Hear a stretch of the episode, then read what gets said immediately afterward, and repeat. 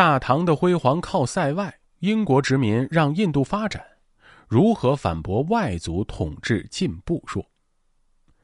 外族统治能否带来民族的进步，一直是一个争议巨大的问题。有人就认为啊，不需要有国家之分，民族也是想象的共同体。那要解答这个问题啊，我们要回到“民族是想象的共同体”这句话上来。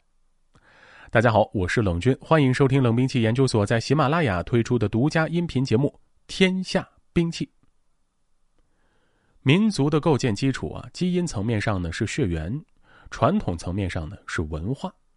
血缘带来的外观的相似性，文化带来语言习俗的相似性，这会自然而然的产生亲近感，这就导致了民族之间的互相同化，必须要经过长期的通婚交流血缘，共通交流文化，不是说说就能整合起来的。所以啊，不同民族之间互相统治，往往呢就会带来民族压迫。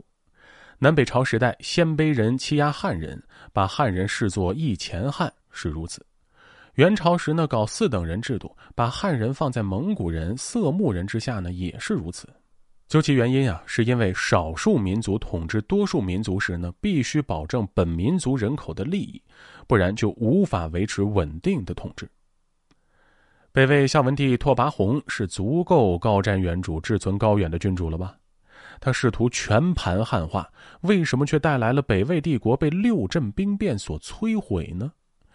因为他的汉化政策只通过把鲜卑贵族转化为汉族门阀，确保了上层鲜卑贵族的利益，却忽视了底层鲜卑兵户的利益，所以招致鲜卑兵户怒火的疯狂反扑。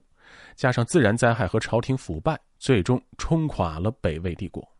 那有人就要说了啊，落后民族统治先进民族要不得，那经济科技处于上游的先进民族统治较为落后的民族又如何呢？譬如英国统治印度，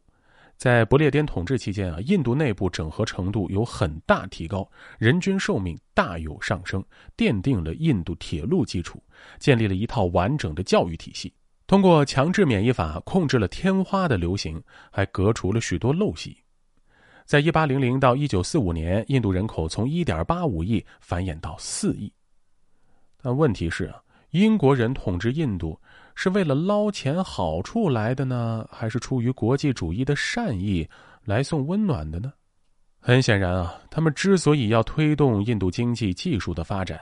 就好比养绵羊时必须要准备好充足的草料。才能剪羊毛。所以啊，英国人终究会欺负印度人。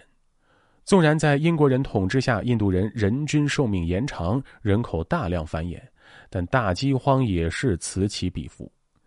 第一次大饥荒从1769年开始到1733年结束，造成一千万人死亡，比二战期间被大屠杀的犹太人还要多几百万，让当时孟加拉的人口锐减了三分之一。最后一次大饥荒发生在一九四三年，同样在孟加拉。英国因为二战的需要，从印度的著名粮仓孟加拉大量运出粮食，引发了死亡人口三百万的孟加拉大饥荒。在英国统治印度时期，发生了大约二十五次大规模饥荒。一九四七年印度独立后，建立了民主政府。虽然许多印度人至今仍然生活在最低生活水平线以下，但是再也没有发生过大规模饥荒。英国虽然凭借技术、经济的优势地位给印度带来了一些好处，但是印度人显然没有为此感恩戴德的理由，他们同时更是被害者，而且英国已经从印度获得了太多利益。殖民统治或者半殖民统治对于民族工商业的破坏也是显而易见的。被殖民侵略的国家民族为了在技术上追赶上对方，就必须依赖于对方的技术输入。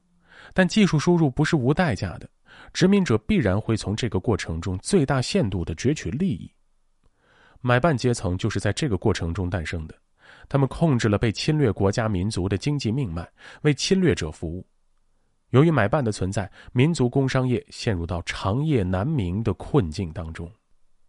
外国资本通过提供技术支持来换取特权，加以不平等的制度条约，以巧取豪夺。本身就具备更高生产力的优势之下，外国资本的竞争力又进一步提升，自然能在市场上更加如鱼得水，抢占巨量的份额。民族工商业则由于马太效应更加发展不起来，陷入一个恶性循环当中。结果就是殖民地或半殖民地的经济发展的越好，只是为宗主国提供更多养料，永远无法形成健康的工商业环境。晚清洋务运动的失败就是一个极好的例子。要解决这个问题，只有完全驱逐殖民者，清除其影响，建立独立自主的工业体系，才能在经济上不再受制于他人之手。比如，印度甘地推行非暴力不合作运动，就是为了反抗英国的食盐专卖权等大量工商业特权。